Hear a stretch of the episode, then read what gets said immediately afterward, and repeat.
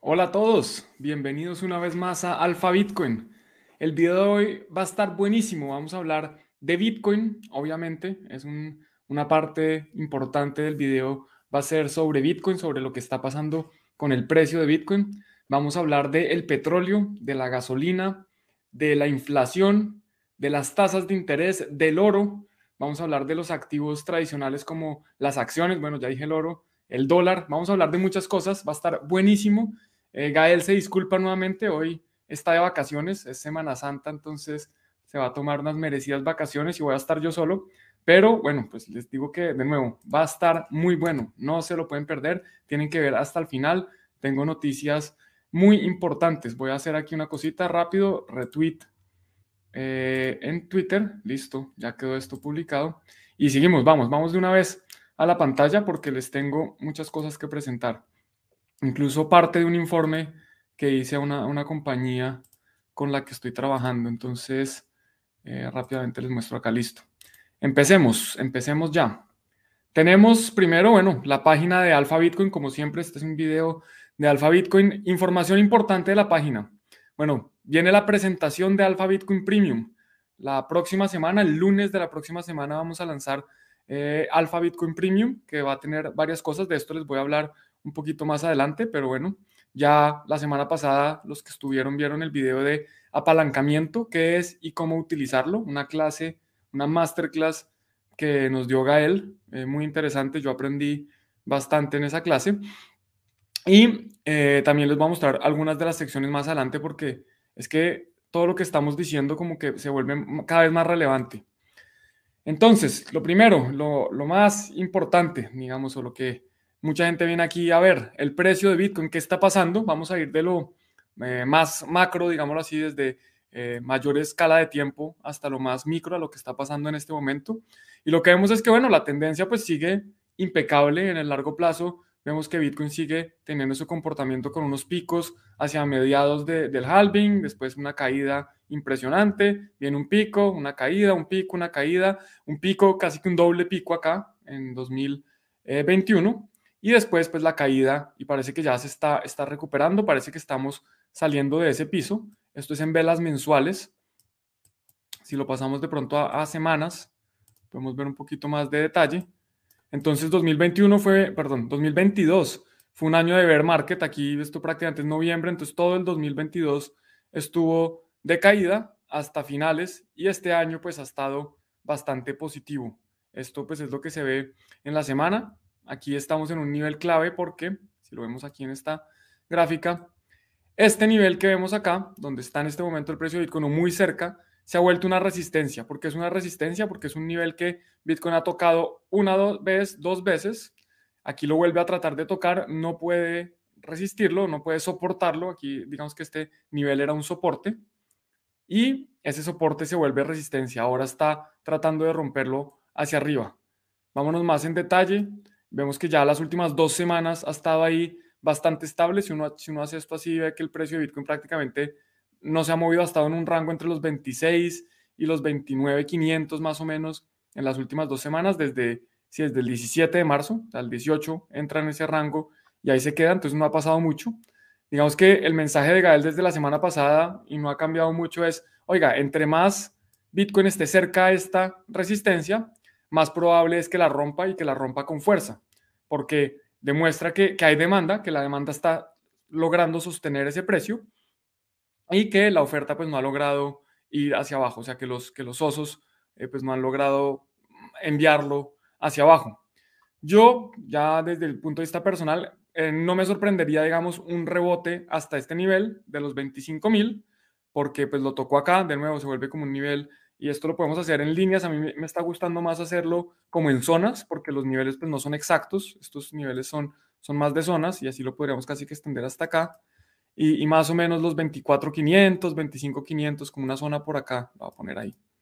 Eh, esperaría un rebote para ver, empezar a tomar la nueva senda alcista. ¿Y por qué? Porque es que el, inicio del año ha sido súper agresivo. O sea, miren, aquí es, aquí es el principio del año, primero de enero, esto ha subido de una forma pues impresionante y pues, creo que es natural y también razonable y puede ser conveniente incluso que venga un retroceso que sea eh, digamos, bastante, sí, como que suavice un poco la subida y volvamos a ver, obviamente, nuevos niveles. Yo en el largo plazo soy muy bullish en Bitcoin.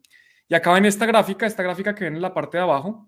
No les voy a contar mucho porque esto lo vamos a hablar el lunes y Gael es el que es más especialista en esto. Él fue el que lo construyó junto con una persona que nos está ayudando, que también yo creo que hay que hacer un video entero sobre este indicador, pero este indicador lo hemos construido con base a, distintos, a distintas métricas. Entonces hemos usado métricas on-chain, o sea, de la blockchain de Bitcoin directamente. Hemos utilizado métricas de, del mercado, del, movimiento del precio, y hemos utilizado métricas de los bancos centrales, del, del dinero, digamos. Entonces hay, distintas métricas que se han utilizado para crear este, lo llamamos Bitcoin, Bitcoin Risk, para medir el riesgo. La idea es que cuando empieza a convertirse en verde, ya es momento de eh, entrar, digámoslo así. Aquí hubo un momento que nos, nos dio falso, pero pues si uno entrar acá y salir acá, no, no hubiera hecho ningún cambio, no hubiera pasado nada extraordinario, pero hicimos un backtesting e históricamente han sido, se ha comportado muy bien. Eh, habría, que verlo en detalle, pero miren, aquí, por ejemplo, nos, da, nos marcaba una entrada, aquí nos marcó salida, o sea que si uno le, hubiera hecho caso al indicador, compraba acá, vendía por acá arriba, o sea, nada mal, y lo mismo, pues uno puede hacer este ejercicio en distintos momentos de tiempo, aquí hubiera comprado acá, vendido acá. Esto es parte de lo que les vamos a ofrecer a los miembros de Alfa Bitcoin, este indicador. Aprovecho también a saludar a los que se van conectando aquí. Audel Tosu nos manda un abrazo, pues, cómo se llama esto, un handshake, un, saludo de manos. Bueno, entonces en cuanto a Bitcoin, pues todavía no ha pasado mucho, ¿no? Las últimas dos semanas, de nuevo, para repetir, estamos ahí medio quietos. Esta línea anaranjada o naranja que ven ahí es una línea que yo hice, ¿esto cuándo la hice? Esto fue en septiembre del 2020. Eh, y era un escenario de precio, había hecho tres, ya los otros dos no se cumplieron, eh, eran como niveles por acá, más o menos. Y esta es como mi esperanza, la esperanza que yo tengo de poder decir que en septiembre de 2020 tenía la razón, vamos a ver qué pasa, porque la idea, digamos, lo que nos dice esta gráfica es que hacia 2024, a julio del 2024, deberíamos estar llegando más o menos a 143 mil. Obviamente esto es magia, esto no tiene un fundamento importante detrás, hice unas matemáticas basado en los ciclos anteriores, pero simplemente como para explicarles por qué está ahí esa línea distintas de las líneas horizontales, que es más o menos lo que yo miro. Entonces hoy estamos ahí más o menos quietos. Para comparar esto con el resto de veces, bueno, el inicio del año, como les decía, fue muy bueno. Tenemos prácticamente tres meses en, en verde, tres meses positivos. Eso no se veía sino en 2021 y 2013. O sea, no es común. En, los últimos 11 eh, años, solo tres veces ha ocurrido.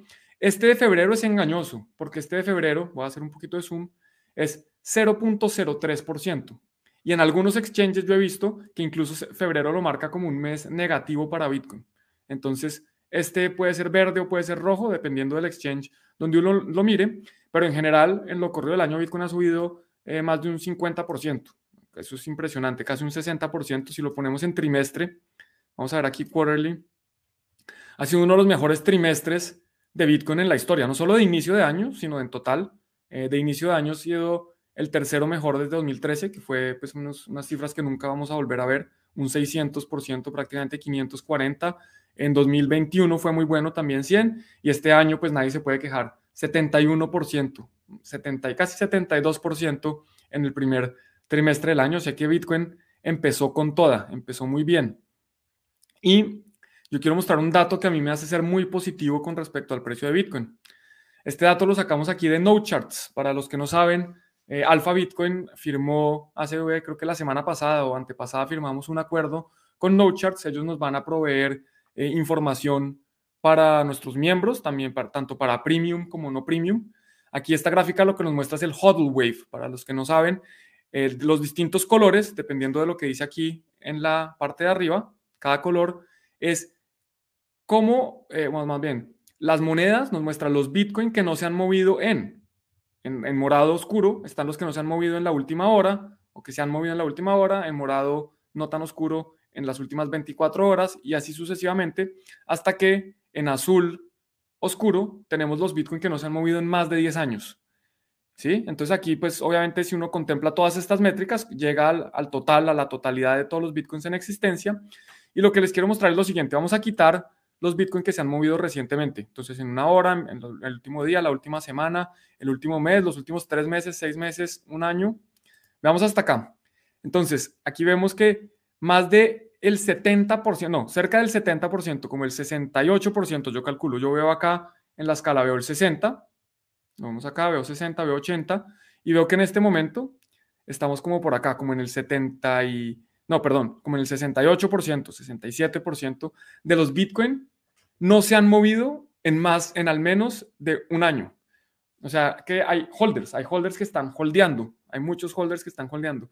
Prácticamente, eh, si, si, nos vamos a, quitamos lo de un año y dos años, vemos que más de la mitad de los Bitcoin no se han movido en los últimos dos años. Esto es muy positivo porque esto demuestra que la gente está aguantando, que no le ha importado esta caída importante, que no salieron a vender asustados, sino que llevan dos años holdeando, dos años. Nos lleva, si hoy estamos en abril del 2023, nos lleva, vamos a abril del 2021, sería abril 2021. Listo, acá está. Toda esta gente que compró acá arriba, bueno, pues ellos, no, no todos estos, pero todos los que han comprado, o no todos de nuevo, va a ser más del 50% de los que compraron antes de esta fecha aún no han vendido. Entonces eso me hace a mí ser muy positivo y además que está aumentando. Esto lo vemos que ha aumentado recientemente, están aumentando en todos los distintos colores, o sea que todos los rangos de, de 2 a 3 años, de 3 a 4, de, de 4 a 5, etcétera, están holdeando fuertemente. Y eso pues a mí me hace muy bullish en Bitcoin. Y también quería contarles que, eh, bueno, pues que NoCharts vamos a tener, los miembros van a tener un descuento si quieren acceder a la plataforma con todas las funcionalidades y vamos a tener también alguna información que vamos a estar compartiendo en nuestros videos en vivo y en la, en la página directamente de, de Alpha Bitcoin. Todavía estamos viendo cómo integrarlo porque no es, no es trivial, pero eso quería contarles. También con respecto al precio de Bitcoin, acá hay dos gráficas que son interesantes. Eh, son la misma, pero eh, con distintos zoom. Esta primera gráfica, pongámosla así, creo que se ve mejor. Correcto, es la correlación de Bitcoin con el oro y con las acciones. En azul está con las acciones en Estados Unidos. Entonces habíamos visto que entre 2021 y, y digamos que finales del año pasado, la correlación era muy alta, más del 50% en muchos casos. Una correlación significa que si uno sube, el otro sube. Entonces acá, por ejemplo, que si las acciones están subiendo o si están bajando, Bitcoin está subiendo o bajando. Están muy correlacionados, se mueven digamos, eh, bailan el mismo ritmo. Mientras que con el oro no estaba tan correlacionado, incluso por gran parte del 2021, 2022 estuvo negativamente correlacionado.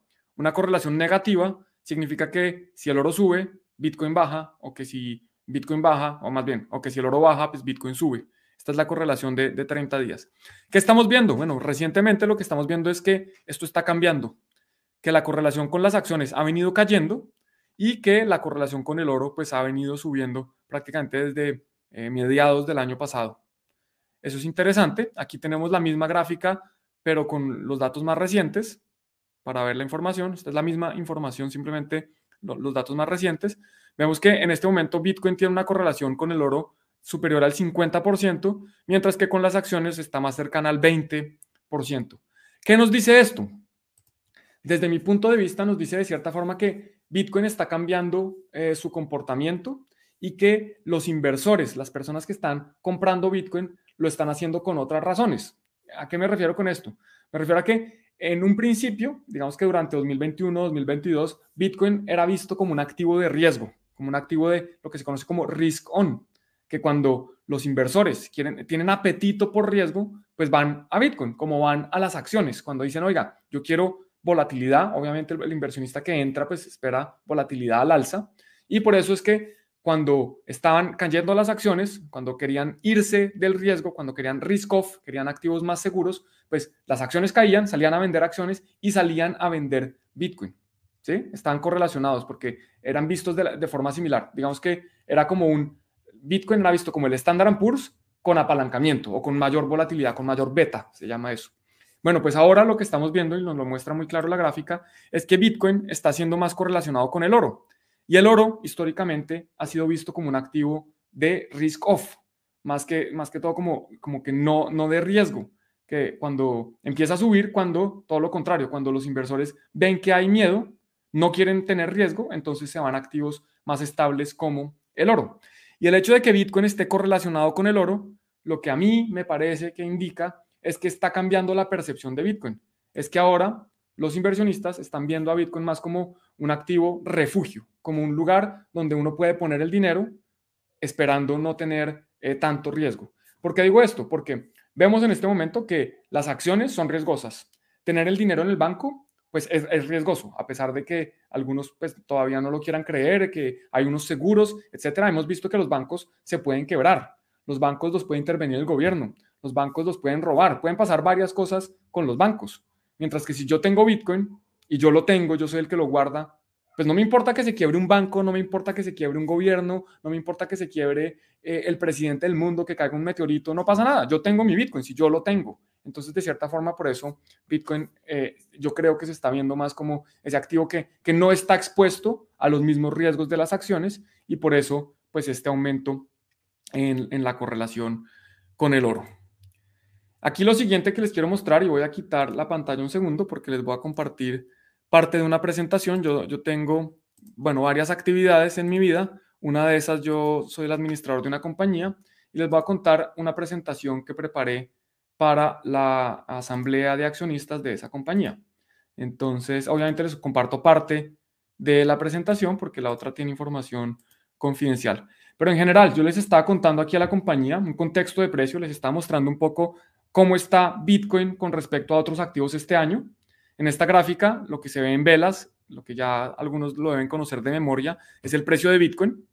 Entonces, hemos visto cómo este año lo habíamos visto, más del 70% Bitcoin ha subido. Aquí, esto fue la semana pasada, creo que el miércoles o el jueves, estaba ha subido un 72% más o menos. En las gráficas aquí, que parecen unas líneas casi rectas, que no han subido mucho, está el oro en anaranjado, eh, una canasta de bonos del gobierno de Estados Unidos en morado y en azul claro está, em, esto es el Standard Poor's, las acciones en Estados Unidos. Y lo que vemos es que, bueno, obviamente en, lo corrido del año el desempeño de Bitcoin ha sido excelente, ha sido sobresaliente con respecto a los otros activos. A la semana pasada el oro había subido un 8%, que eso es impresionante, eso para el oro es muchísimo, el oro no es tan volátil como Bitcoin, entonces eso pues es bastante, digamos que atractivo para el oro. Eh, las acciones habían subido cerca de un 5% y los bonos del gobierno cerca de un 1%. O sea, nada en comparación con Bitcoin. Y también interesante ver esto, ¿no? Aquí yo puse las fechas en que ocurrieron. La caída de Signature Bank, vemos que Bitcoin venía como con rebotando, venía cayendo. Llega la, la quiebra de Signature Bank y Bitcoin ahí mismo, como a los dos, tres días, empiezas a subir. Algo similar pasa con Silvergate. Se quiebra Silvergate y Bitcoin empieza a subir. Se quiebra Silicon Valley Bank, o bueno, pasa lo que pasó, este es el domingo, y Bitcoin, ¡pum!, se empieza a disparar. Y algo similar con Credit Suisse. Salen a salvar a Credit Suisse y Bitcoin no se inmuta, no cae. Eh, o sea que Bitcoin, por eso es que les decía de cierta forma que Bitcoin está siendo como visto como un activo que no tiene los mismos riesgos que el sistema tradicional. O sea que si se quiebran los bancos, bueno, a Bitcoin no le afecta, todo lo contrario, parece que le afecta es de forma positiva. O sea, no, no le afecta, me refiero a que no lo impacta para mal. Entonces quería compartir esto. Miren, los, las quiebras de los bancos coinciden, o por lo menos no, no, no coinciden con caídas de Bitcoin. Todo lo contrario, Bitcoin parece reaccionar bien a esas, a esas quiebras. Pero eso no pasa con todos los criptoactivos, ¿no? Aquí tenemos USDC, que supuestamente es una moneda estable indexada al dólar. Veíamos que había cumplido con su función o la cumple la mayoría del tiempo, pero que esto sí, esto es un activo que sí se ve expuesto a los riesgos del mercado tradicional. Aquí vemos cómo eh, USDC perdió el PEG, llegó prácticamente a 88 centavos de dólar, creo que en su mínimo. Aquí esta gráfica nos muestra 90. Habría que ver si, si entramos en más detalle que podemos ver, pero yo recuerdo que bajó de los 90 centavos con la caída de Silicon Valley Bank. Se salvaron porque el gobierno, el gobierno de Estados Unidos, esto fue un viernes, salió el domingo a decir que no se preocuparan, que iban a salvar a los depositarios, que las personas y entidades que tuvieran recursos en el Silicon Valley Bank, pues iban a poder eh, recuperarlo, que no se preocuparan, que estaban asegurados. Entonces, bueno, ahí USDC recuperó el PEG, sin embargo, eh, pues hay que tener en cuenta, y esto lo he dicho varias veces, y los que siguen mi canal y Alfa Bitcoin saben que Bitcoin es un activo completamente distinto a todos los demás criptoactivos eh, y tiene otras características muy distintas de las stablecoins, de Ether y todas las demás shitcoins, por llamarlo de forma cordial. Entonces, importante ver esto, que Bitcoin no es cripto, o más bien que, no todo cripto eh, se parece a Bitcoin y hay activos que pues, definitivamente tienen otros riesgos muy distintos de, lo que tiene Bitcoin. Volviendo aquí, entonces habíamos visto en, lo corrido del año, habíamos visto que Bitcoin se ha comportado muy bien, pero si nos vamos ya a más atrás, si nos vamos a principios del 2022 o finales, si esto es enero del 2022, vemos lo contrario. Bitcoin es más volátil. Aquí tenemos Bitcoin en, en las velas, tenemos la gráfica azul, ya habíamos visto, ese es el Standard Poor's, las acciones en Estados Unidos, eh, lo morado es los bonos en Estados Unidos y la naranjada es el oro. Entonces, desde principios de 2022, el oro había presentado una pequeña, ligera subida, 8% más o menos, las acciones y los bonos cayeron más o menos un 20%, y bueno, Bitcoin sí cayó mucho más, Bitcoin cayó cerca de un 40%, si vamos desde el pico hasta el mínimo, sabemos que es como un 74%, si no estoy mal. Entonces, pues Bitcoin es más volátil. Y si nos vamos aún más atrás, aquí yo me estoy yendo a enero del 2020, pues vemos que en, la, en el grande esquema de las cosas, pues Bitcoin, esa volatilidad, digamos que para inversionistas de largo plazo es atractiva. A mí personalmente me gusta, yo quiero que Bitcoin sea volátil, yo quiero que, que Bitcoin se mueva por varios por ciento al día, porque hay días malos, pero hay días muy buenos y en el largo plazo, pues es muy bueno. De nuevo, las líneas acá abajo, ya sabemos qué activos son, oro, acciones y bonos prácticamente sea una línea plana comparado con, con la volatilidad de Bitcoin, que por unos momentos llega, bien aquí, desde enero del 2020 hasta este pico, pues fue más o menos un crecimiento del 800%. Empieza en escala 100, llega a casi 900, casi un 800% de subida, eh, y después pues una bajada correspondiente, y ahora está empezando a reaccionar. ¿Para dónde va? Obviamente no tenemos certeza, no lo podemos saber, pero tenemos indicaciones, tenemos varias, varias información, tanto análisis técnico como fundamental que nos hace creer, o por lo menos a mí me hace creer, y esto no es recomendación de inversión como todo lo que decimos acá, que en el largo plazo pues el, futuro de Bitcoin es mucho más brillante que el de estos otros activos. También un poquito de contexto, esta, esta gráfica de la derecha yo la mostraba hace dos años, justamente en la, en la asamblea anterior, y Bitcoin estaba como octavo activo más valioso del mundo, con una capitalización de mercado de 888 mil millones. 800 billion, dice ahí, 888 mil millones. Dos años después, Bitcoin tiene una capitalización de mercado de 550 mil millones, o sea, significativamente menor que la de hace dos años. Y si hace dos años yo estaba bullish, imagínense cómo estoy ahora cuando el precio es menor. O sea, si estoy bullish en un activo cuando vale 800, estoy más bullish cuando vale 500. Mientras esto pasó, bueno, la capitalización del oro subió de 10 trillones o de 10 billones en español subió a 13 billones. La de Apple subió de 2 billones, ah, no, pero Apple acá sí, 2 billones a 2.5 billones. La de Microsoft subió de 1.7 a 2.1. Eh, o sea que los demás activos han subido de, no, yo no diría de valor, pero de precio, han subido, bueno, sí, llamémoslo como, como el mercado los valora, mientras que Bitcoin no lo ha hecho tanto. No, no lo ha hecho, no, ha caído, ha caído Bitcoin. De pasó del octavo a la posición número 11. Entonces, pues simplemente lo que me está diciendo es, si yo estaba invirtiendo en Bitcoin antes, cuando valía más, pues ahora me hace más sentido invertir. Entonces, esto pues a mí me llama la atención, a mí me parece eh, bullish en Bitcoin. Y por otro lado, también hay que tener en cuenta que hoy en día hay muchísimas compañías, y no solo compañías, sino distintas entidades que tienen Bitcoin. Vamos a abrir aquí este, este link. Este link pues no lo, no lo van a poder ver, entonces yo lo comparto aquí en pantalla un segundo que me toca quitar la pantalla y volver a compartirla. Porque este link lo que nos muestra esta página es las compañías que hoy en día tienen Bitcoin, que se sepa, ¿no? Hay muchas compañías privadas que tienen Bitcoin, como alguna, por ejemplo, que, que yo conozco, que administro. estas compañías obviamente no van a salir aquí, ni, la cantidad de Bitcoin es tan significativa. Eh, pero bueno, tenemos compañías listadas en bolsa, todas estas son compañías públicas, o sea, listadas en bolsa que tienen Bitcoin. Después tenemos acá, por ejemplo, Bitcoin que está bloqueado en contratos inteligentes, en, DeFi. Acá tenemos que solo en WBTC hay 150 mil Bitcoin. Esto en valor en este momento son más o menos 4 mil millones de dólares. Eh, tenemos aquí compañías privadas que tienen Bitcoin. Block One son los que hicieron la estafa de EOS. Bueno, pues ellos ahí eh, salieron a venderle EOS a la gente y, que, y se quedaron con, con los Bitcoin. Lástima los que compraron EOS. Tenemos que Mongox tiene unos Bitcoin que van a empezar a entregar, etcétera. Acá hay unos Bitcoins de compañías privadas. Tenemos gobiernos, gobiernos que tienen Bitcoin. Aquí está Ucrania, Estados Unidos, El Salvador, Georgia, Estados Unidos recientemente incluso salió a vender unos Bitcoin que habían confiscado. Y tenemos eh, fondos, fondos que tienen Bitcoin que le permiten a la gente, digamos, tener una exposición. El más grande siendo Grayscale, que tiene 635 mil Bitcoin. Esto es más o menos el 3% del suministro total de los Bitcoin. Este, este, fondo tiene muchísimos Bitcoin y yo no lo tenía preparado, pero vamos a buscarlo acá rápidamente.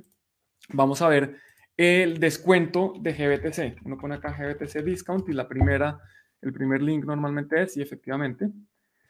Aquí vemos qué ha pasado con ese GBTC, que, que llegó a tener un descuento de más del 40%, casi el 50%. Bueno, pues ya está en el 37, menos 37%, o sea que no es tan grave, sigue siendo gravísimo. Si vemos acá la historia, el GBTC estuvo cotizando con una prima. O sea que si yo compraba Bitcoin a través de GBTC, o sea, más bien, tenía exposición a Bitcoin a través de GBTC, en algún momento hay, hubo gente que pagó el 40% más. Y además que esto es grave porque esto es 2021. Si vemos acá la fecha, dice diciembre de 2021. Y diciembre de 2021 fue el pico de Bitcoin. El pico de Bitcoin fue por acá en noviembre del 2020, eh, perdón. Noviembre de 2020, 2022, 2021. No, el pico no fue ahí. El pico fue por acá, si no estoy mal. El pico fue, sí, sí, sí, sí, fue por acá. Pero bueno, ya se, se, venía presentando este descuento. Vamos a ver qué termina pasando con esa novela de, de GBTC. Hoy no es el día de hacerle seguimiento. Ese seguimiento lo vamos a hacer en otra ocasión. Listo, pues eso es la, la presentación que tenía. Hasta ahí más o menos vamos a hablar de, de Bitcoin, porque ahora vamos a hablar de qué está pasando con el mundo, porque hay varias cosas que están pasando con el mundo. Eh, impresionante, por ejemplo, este domingo salió este anuncio. OPEC Plus, OPEC para los que no saben, es, es un cartel, literalmente un cartel de petroleros en el mundo de países petroleros. Y el más, OPEC Plus, significa que hay, están los países que hacen parte de la OPEC y otros países que, digamos, que trabajan en conjunto con este cartel. Bueno, pues estos países, gran parte de ellos decidieron empezar a cortar su suministro de petróleo. Eh, y aquí pues el titular dice OPEC Plus hace el trabajo de la Fed más difícil, más complicado. Y aquí está lo que hicieron. Bueno, acá está. Varios miembros de la OPEC se reunieron el sábado y anunciaron su voluntad de reducir la producción de petróleo en más de un millón de barriles de petróleo al día. Esto es significativo. Esto, para que se hagan una idea, más o menos Estados Unidos produce al día como 10 millones. Entonces, un millón es el 10% de lo que produce Estados Unidos. Es bastante significativo. ¿Y qué pasa cuando se empieza a reducir eh, el supply, la oferta de un producto? Y manteniendo la demanda constante, asumiendo que la demanda se mantiene constante, bueno, pues el mercado nos lo está diciendo. Esto fue el viernes, el lunes abre el petróleo con un brinco impresionante. Esto fue una subida del 6%, o sea, en un día, o más bien en un fin de semana, el petróleo se subió un 6% por ese anuncio de la OPEC. Obviamente no es solo por ese anuncio, pero principalmente eh, por ese anuncio. El petróleo, además, como todos sabemos, se utiliza para varias cosas, entre otras para producir combustibles, y esto es lo que pasó con el precio de la gasolina pues algo similar, no tan extremo, pero la gasolina, el precio de la gasolina se disparó un 2.85%, están máximos de, bueno, estaba, porque hoy está cayendo fuertemente, hoy está cayendo casi un 2%, máximos desde, desde noviembre de 2022, o sea que tenemos que irnos eh, casi año, año y medio atrás para poder ver estos precios de la gasolina. Y hay un agravante adicional, y lo comentábamos en, la, en el newsletter de Alfa Bitcoin. Aquí pues hemos siempre aparecen cosas que, conversamos del newsletter, que es esto. En el newsletter que compartimos ayer, estábamos mostrando cómo están los inventarios de petróleo, los inventarios de, esto es una, el SPR es una Strategic Petroleum Reserve, es una reserva estratégica de petróleo y de derivados del petróleo que tiene Estados Unidos para cuando los precios se suban mucho, pues que la economía no se vea tan afectada. Y lo que vemos es que, eh, bueno, desde 2000 10, que llega más o menos a su pico, 2010-2011, estaban como 730 mil, 740 mil eh, barriles, 400, 750 mil millones de barriles, pues esto lo han bajado. O sea que Estados Unidos se está gastando sus reservas de petróleo. Creo que aquí están los datos. En menos de tres años, las reservas estratégicas han caído un 45%, o sea, se han vaciado las reservas. Y estos tres años, si nos vamos hasta 2010, en los últimos 12 años, pues se han gastado prácticamente la mitad de las reservas. Y esto lo que está haciendo, lo que, o la razón por la que se la están gastando es para tratar de controlar la inflación. Porque si los precios de la gasolina se disparan, del petróleo se disparan, como y, Estados Unidos no puede controlar eso, pues todos los insumos, todo lo que consumimos en la economía requiere petróleo, ya sea para producirlo, este saco, este, buzo, como sea que lo llamen, este hoodie, camiseta, eh, sudadera, pues requiere, para los hilos, requiere petróleo. Eh, los ordenadores que estamos utilizando, los plásticos, la mayoría requieren petróleo. Y no solo para producirlos, sino para transportarlos. Este saco este fue producido en un país, seguramente fue traído a otro país, eso utilizó barcos, eh, utilizó aviones, utilizó eh, coches, carros, vehículos, todo eso consumió gasolina. Entonces, si la gasolina sube de precio, pues todos los precios de la economía, desde la ropa que nos ponemos hasta los alimentos que consumimos, van a subir de precio. Porque además, por ejemplo, los alimentos se necesitan fertilizantes y los fertilizantes también, la gran mayoría, tiene derivados del petróleo. Entonces, eh, la situación del petróleo yo lo veo complejo. Estamos viendo distintos factores. OPEP o OPEC en inglés eh, está reduciendo su producción. Estados Unidos está acabando con sus reservas y eso nos puede dar, digamos, un, empujón adicional al, alfa, al alza en la inflación, que yo vería bastante complejo. Y por eso es que el titular, volvemos a verlo acá, de CNBC, nos dice que eh, la OPEC está haciendo el trabajo de la Fed más difícil. Porque si sigue subiendo el petróleo, seguramente la inflación va a subir. Y aquí tenemos la inflación en distintos países. Vemos que hay países que la tienen todavía un poco más controlada, como China, Suiza, digamos Arabia Saudita, no están tan exagerados, pero hay países como Estados Unidos todavía están en el 6. Eh, si vemos la zona de euro, está en el 6.9. Alemania, que es una economía muy importante en la zona de euro, 7.4%. Y si nos vamos, por ejemplo, al Reino Unido, 10%, inflación de doble dígito. Esto, esto es ridículo, esto no se veía hace mucho tiempo. Y lo más grave, bueno, además de países como Turquía y Argentina con inflaciones impresionantes, Argentina de triple dígito, esta es la oficial, quién sabe la real. Lo más grave es que, por ejemplo, si nos vamos aquí a Alemania, eh, perdón, yo quería ir a esa al Reino Unido. Si nos vamos al Reino Unido, vamos a ver aquí que la inflación empezó a subir. O sea, la inflación venía bajando desde octubre hasta enero y en febrero toma un repunte y vuelve a subir la inflación en el Reino Unido. Y si sube la inflación, pues difícilmente los bancos centrales van a poder controlar la tasa de interés, van a poder bajar la tasa de interés, porque con altas inflaciones, si empiezan a bajar la tasa, pues se va a disparar mucho más la inflación. También una noticia que salió hoy, esta noticia salió esta mañana. Jules, los job openings, las, las ofertas de las aperturas de empleo en Estados Unidos cayeron fuertemente y aquí la noticia, esto no necesariamente está relacionado, puede, ser, y el oro se dispara a más de 2.000. Y ya vamos a hablar un poquito del oro porque esto yo lo había predecido, incluso en el video pasado hablamos de el oro superando los 2.000, yo lo dije, dije que esperaba que eso ocurriera. Bueno, pues ¿qué pasó? En Estados Unidos hubo una revisión del dato de creación de empleo en febrero y habían anunciado inicialmente que, los, que las, las aperturas de empleo eran de 10.82 millones y ahora están diciendo que no, que fueron de 9.93 millones de nuevos empleos. Esto es una cifra importante, es prácticamente un millón de empleos que, que desaparecen, que se creían que había. Y cuando hablábamos de las tasas de interés y la Fed, eh, se hablaba mucho de que la Fed estaba subiendo tasas hasta que rompiera algo, hasta que la economía se viera afectada por esta subida de tasas. Y esto ya ocurrió.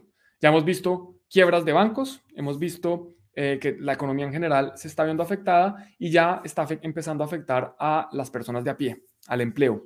Y esto pues es grave.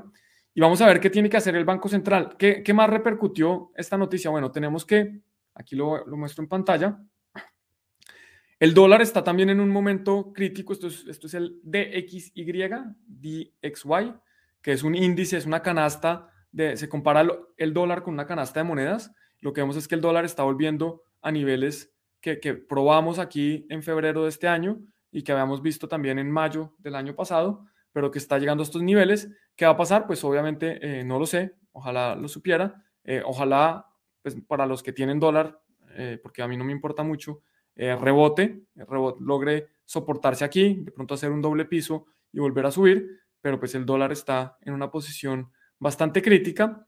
Y en cambio el oro, el oro sí está disparado. El oro lo habíamos visto la semana pasada, habíamos visto que yo esperaba que superara los 2000, efectivamente ya lo superó, fue bastante rápido esa, esa predicción. Aquí está el oro subiendo. Yo no tengo dudas, yo creo fielmente, y esto nunca va a ser recomendación de inversión, que vamos a probar los máximos históricos por acá en 2074 más o menos, que los probó en, la, en el COVID, si no estoy mal, eso fue agosto del 2020. Entonces yo esperaría que el, el oro vuelva a probar estos niveles. Y también no solo porque la gente de nuevo está viendo el oro como un activo refugio, eh, no quiere estar en acciones, también da miedo los bonos, porque seguramente algunos gobiernos o compañías van a hacer default, van a no pagar sus obligaciones financieras. Eh, entonces la gente lo ve como, oiga, por lo menos el oro a mí, si yo lo tengo, no me lo pueden quitar y si tengo un papel, o sea, un, derivado de oro, un, fondo, una participación en un fondo, un ETF, cualquier cosa, pues ese oro no está expuesto a riesgos de que se quiebre un banco, ¿no?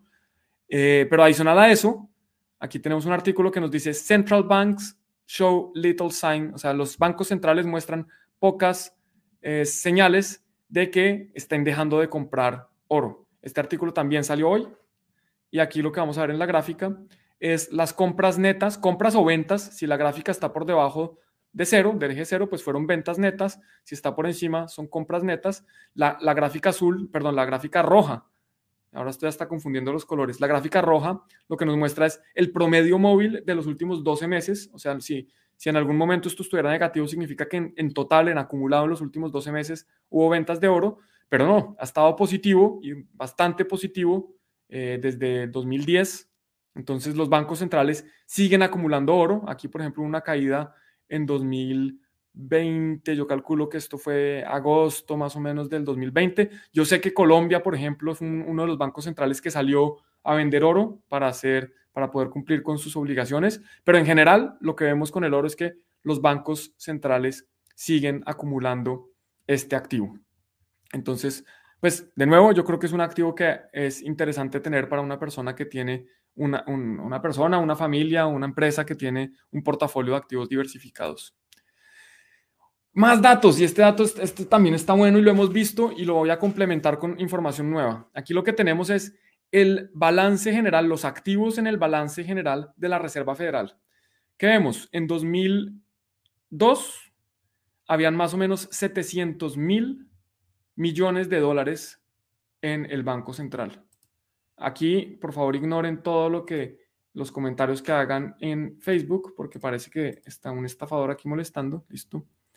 Bueno, entonces, 700 mil millones de dólares, más o menos, en 2002. En este momento, estamos en 8 billones, 8.7 billones de dólares. O sea, se ha más que multiplicado por 10 los activos que tienen los bancos centrales. ¿Qué podemos ver? Este, perdón, esto es solo la Reserva Federal, no son los bancos centrales. Vamos a hacer aquí un pequeño zoom. Vamos a vernos a 2008. Vamos, 2008, 2009, 2010. Aquí. Una disparada impresionante. ¿Qué pasó acá? Bueno, pues que septiembre de 2010, es que lo vemos, 2008, perdón, lo vemos clarísimo. ¿Por qué empiezan a aumentar los activos del Banco Central? Prácticamente se triplican de, de 900 pasó a 2000, de 900 millones, de 900 mil millones pasó a 2.2 billones. ¿Por qué ocurrió esto? Porque los bancos centrales, específicamente la Reserva Federal, estaba comprando activos tóxicos, estaba comprando activos para salvar a los bancos comerciales. Entonces, esto, si vemos la gráfica de la masa monetaria, pues se ve similar porque es prácticamente nuevo dinero que los bancos centrales utilizaron para comprar activos. Ahora, ¿qué estamos viendo? más recientemente, vamos a cambiar aquí la gráfica, si nos vamos más hacia el presente, pues lo que vemos es que en el COVID, obviamente, los bancos centrales vuelven a empezar a salvar a, los, a las distintas compañías, bancos, gobiernos, entonces empieza a comprar, comprar activos, una inyección impresionante, duplica nuevamente su balance de activos, acá están 4 mil millones y aquí, perdón, 4 billones, y acá pasamos ya a llegar a, a 8.9 billones hacia el 2022.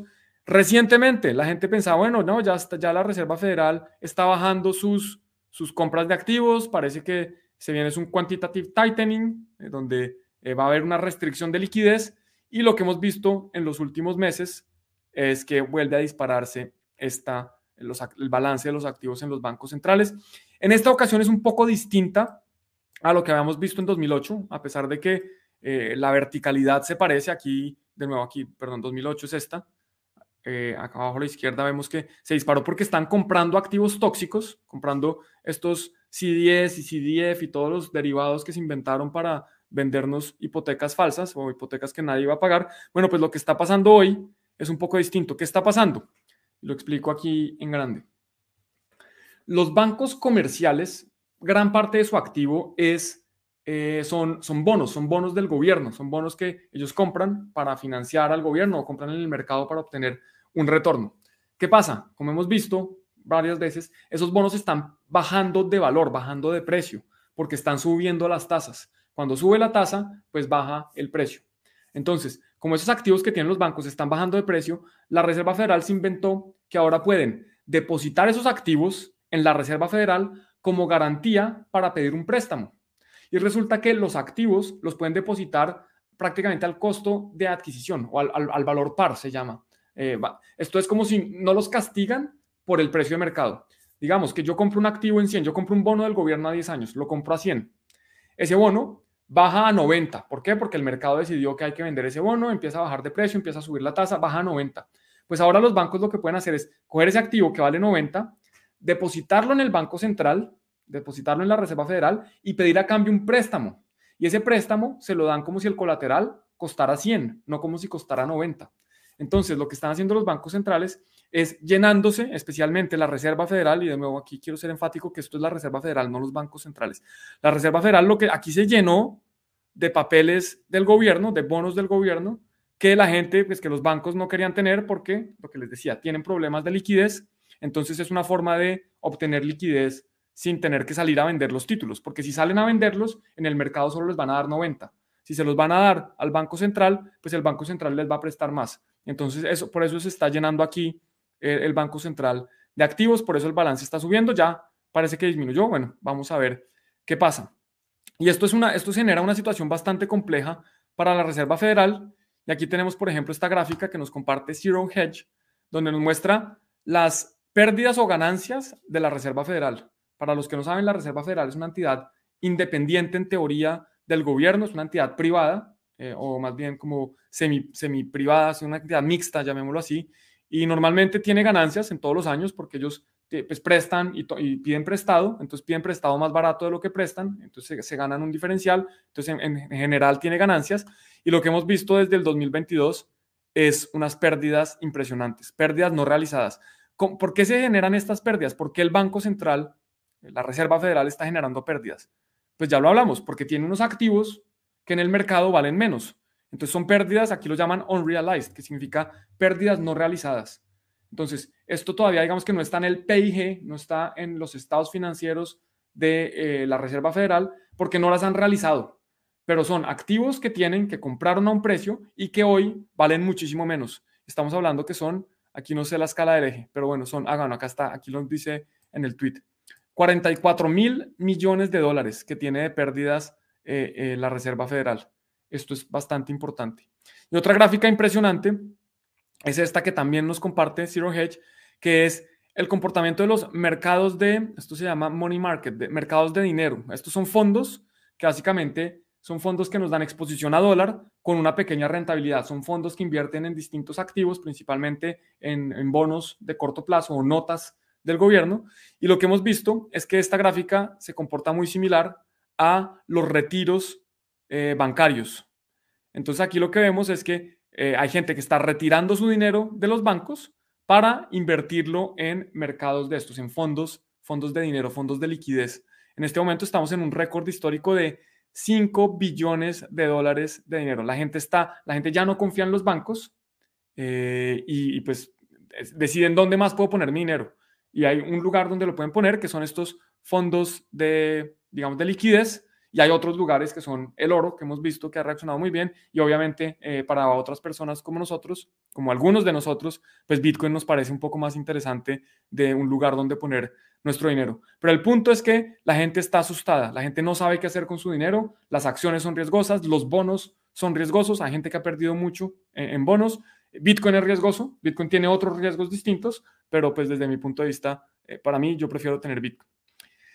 ¿Qué más ha pasado? Todas estas situaciones que hemos visto y esta gráfica es impresionante porque desde que yo la, yo la había abierto esta mañana, esto lo hemos visto varias veces acá, eh, y cambió completamente. Entonces, esta gráfica nos muestra que el mercado, esto es con dinero, esto no es como que las personas, esto no es una encuesta de opinión, esto es con dinero, ¿qué espera el mercado que ocurra para la próxima reunión de la Reserva Federal? Entonces vemos que en este momento la mayoría del mercado, el 55%, espera que la Reserva Federal no suba tasas de interés, ¿cierto? Y esto es en parte porque ya dijeron, oiga, la economía se está viendo afectada, parece que algo se rompió, paremos de subir tasas de interés. El mercado eso es lo que estima. ¿Qué pasaba hace un día? Hace un día estaba lo opuesto. Hace un día, si vemos aquí abajo, un día, la mayoría del mercado, el 57%, esperaba una subida de 25 puntos básicos. Y esta mañana era similar, esta, mañana eran estos números más o menos. O sea que en, en cuestión de horas se volteó el mercado y ahora espera ya no más subidas. ¿Por qué? Porque hemos visto pues que el, mercado, la, economía se está afectando y esto puede pues afectar más cosas. Si nos vamos por ejemplo a junio, ya en junio vemos que hay el 8.8% del mercado espera que haya unos recortes de tasas. Si vemos acá la tasa en este momento, acá está el current target es entre 4.75 y 5%. Y si nos vamos acá abajo, vemos que para junio, o sea que la, siguiente reunión, no la de mayo, sino la de junio, ya el mercado, algunas personas esperan que la Fed, que la Reserva Federal empiece a cortar tasas. Vámonos de una vez a diciembre.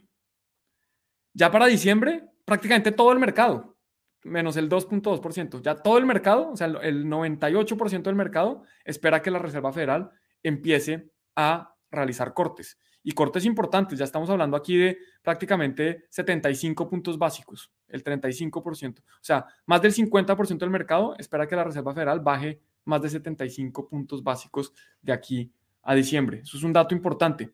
¿Por qué?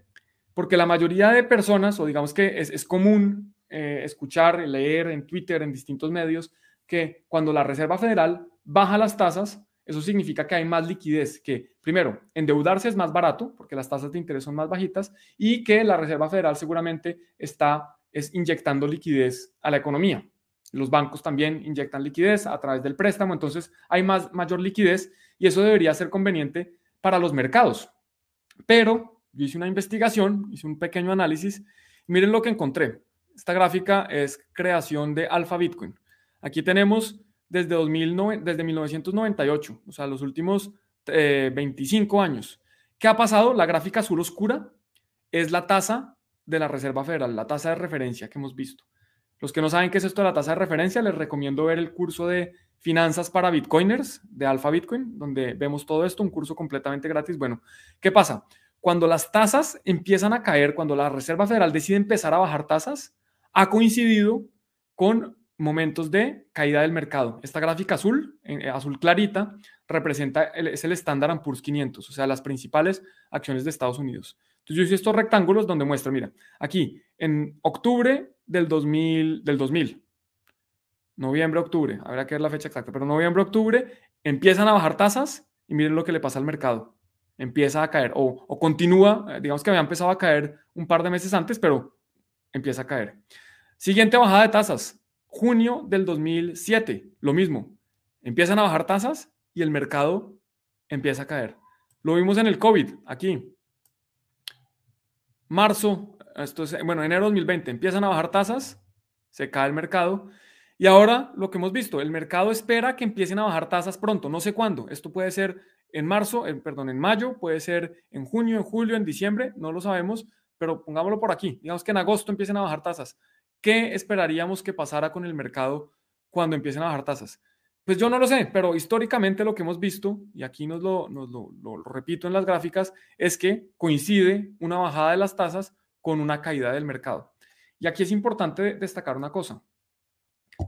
Correlación no significa causación. El hecho de que dos eventos ocurran de forma simultánea no significa que un evento sea la causa del otro, ¿no? Pueden pasar cosas completamente distintas. Puede que cada vez que, eh, digamos que hay un día soleado, eh, yo me canso más, pero no tiene nada que ver con que el día sea soleado. Significa que de pronto porque es soleado, entonces yo salgo a correr. Bueno, eso sí, ahí habrá una causación, ahí habrá una causa, pero eh, no, no es el mejor ejemplo. El punto es que de pronto porque hay días soleados y ese mismo día yo como más, pues no significa que es porque el día se ha soleado que yo como más. No, es que son dos cosas completamente independientes. Entonces, aquí cuando vemos estas gráficas hay que tener cuidado, porque lo que uno dice inmediatamente, uno piensa es, oiga, la bajada de tasas implica una bajada en el mercado o causa una bajada en el mercado, pero no necesariamente. Puede haber sido coincidencia, puede ser incluso lo otro, que el mercado empieza a caer, entonces eh, la Reserva Federal dice, bueno, entonces bajemos tasas, no, no lo sabemos, pero aquí lo que nos dice, digamos que yo no soy tan optimista como, como era antes, porque esto, esto es un análisis que hice hace muy poco, de que con una bajada de tasas eh, la bolsa se va a disparar. Aquí por eso pongo el signo de interrogación. Nada de esto es recomendación de inversión. Aquí simplemente estamos mostrando análisis de información, de, de cosas que estamos encontrando, de datos que estamos compartiendo con todos ustedes. Y por último, bueno, no por último, todavía faltan un par de cosas. Esta gráfica, eh, Isabel Net, siempre me encanta porque comparte muchísimas gráficas que muestra información valiosa de forma fácil de digerir. Esta gráfica nos muestra cómo han sido las subidas de tasas de la Reserva Federal históricamente. Entonces vemos distintos años. Vemos aquí en azul claro la subida de 1989, en, gris la del 95, en, rojo la del 84 y así sucesivamente. Aquí vemos todas estas y vemos que la, el current cycle, la actual subida de tasas, el ciclo actual de subida de tasas ha sido mucho más inclinado que los de los últimos 30 años, desde el 89, 34 años. ¿sí? Entonces, eso, digamos que lo que podría indicar es que la, la bajada, o más bien, la, economía se ha visto muy golpeada, es que subió más de 450 puntos básicos en prácticamente 12 meses, en prácticamente un año. Eso es una subida impresionante y eso es lo que está causando un montón de cosas que estamos viendo. Entre otras cosas, hay gente que asigna, digamos, la inflación, todos los problemas del mundo a Putin o a la vaca o a distintas cosas. Eh, yo creo que gran parte de los problemas del mundo vienen por la política monetaria de los bancos centrales, incluyendo, o más bien, incluyendo no, especialmente la Reserva Federal, y que vamos a ver qué pasa cuando esto empiece a bajar, porque no pueden tener las tasas eh, arriba por siempre. Hay varios factores que no les van a permitir eso. Primero, los gobiernos están súper endeudados. El gobierno de Estados Unidos tiene más del 100% de la deuda con respecto al PIB. El gobierno de Italia, por ejemplo, está cerca del 150%. Y si tenemos un PIB, un, Producto Interno Bruto, una economía que está creciendo al 0% o al 1% o a ritmos muy bajos, y tenemos una deuda que está creciendo al 5% o al 4%, que son los intereses que se están, esos intereses obviamente hay que capitalizarlos, eso no se paga, los bancos centrales simplemente emiten más deuda. Entonces tenemos una deuda creciendo y un PIB bajando, pues la relación va a aumentar, o sea que el próximo año ya no va a ser el 150% del PIB, sino el 155 o el 160 y el siguiente año pues va a ser aún peor. Entonces estas tasas no las pueden mantener altas porque si no lo que va a pasar es que se van a quebrar todos, se van a quebrar los gobiernos, se va a quebrar eh, todo el mundo. Eh, simplemente, pues, como dar, dar ese dato, que nosotros desde Alfa Bitcoin esperamos que próximamente empiecen a bajar tasas. Eso no significa que el próximo mes ni que el mes siguiente, pero sí, eh, en, digamos que en los próximos 12 meses, yo casi que en los últimos seis meses, en los próximos seis meses, yo apostaría que ya están empezando a bajar tasas. Seguramente las van a mantener por lo menos una o dos reuniones para no perder credibilidad, porque ridículo sería es subir tasas así de esta forma tan impresionante, vertical, prácticamente parece una pared, y después bajarlas como una pared, pues sería completamente ridículo. Aunque quién sabe, porque de los bancos centrales uno puede esperar cualquier cosa.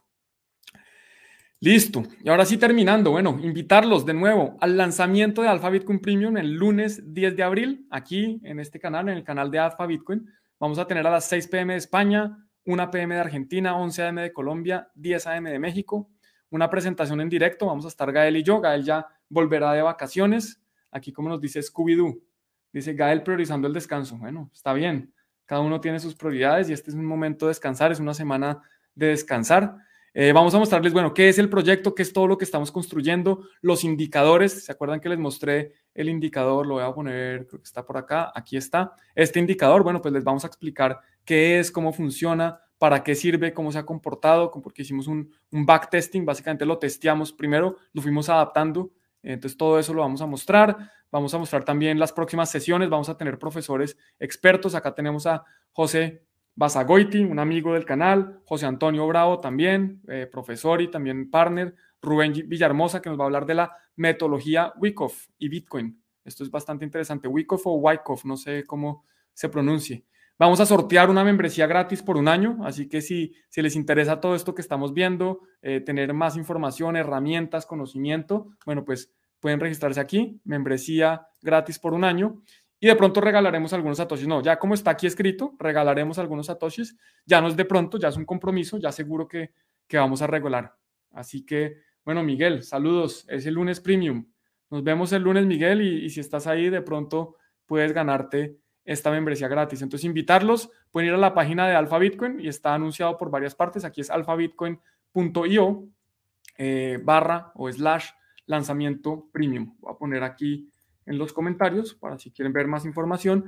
Y el link, bueno, aquí está Únete ahora y aquí ya los debería llevar a la página. Ah, bueno, aquí es para registrarse porque los miembros que hoy se registren como no premium, los, los miembros que se registren van a poder tener un descuento del 50%. Simplemente por ser miembros ya, para Premium van a tenerlo mucho más barato.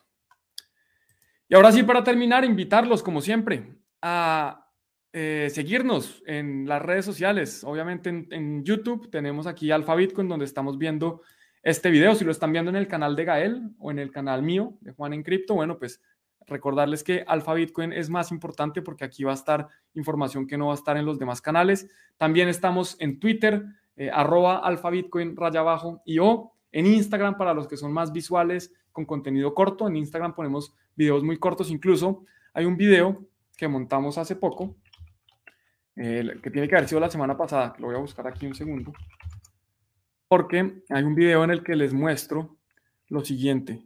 Eh, creo que es este será. Vamos a ver si es este, nuestro martes, en cripto, bonos del gobierno, ¿no? Siempre hay cositas, hay, muchos hay muchos videos, les voy a mostrar lo que estoy haciendo. Aquí hay varios videos y en uno de estos, yo creo que sería en este, les estoy hablando, bueno, de lo del oro. Eh, de, que el oro esperaba que llegara a los 2000, efectivamente rompió los 2000. Entonces, si les interesa el tema más, más audiovisual, aquí en Instagram puede ser la red social para que nos sigan. Como siempre, agradecerles por acompañarnos acá. Eh, muchas gracias por estar aquí darle like al video si les gustó, ir abajo, clic a la campanita para que YouTube les avise de los próximos videos, suscribirse obviamente si no se han suscrito y también desearles una muy feliz Semana Santa para los que celebran, para los que son religiosos, bueno, pues recen, hagan lo que tengan que hacer, compórtense bien y para los que no, disfruten esta semanita de descanso y bueno, eh, que sean felices, les recomienda Alfa Bitcoin. Un abrazo, feliz Semana Santa y nos vemos el lunes en el lanzamiento de Alfa Bitcoin Premium.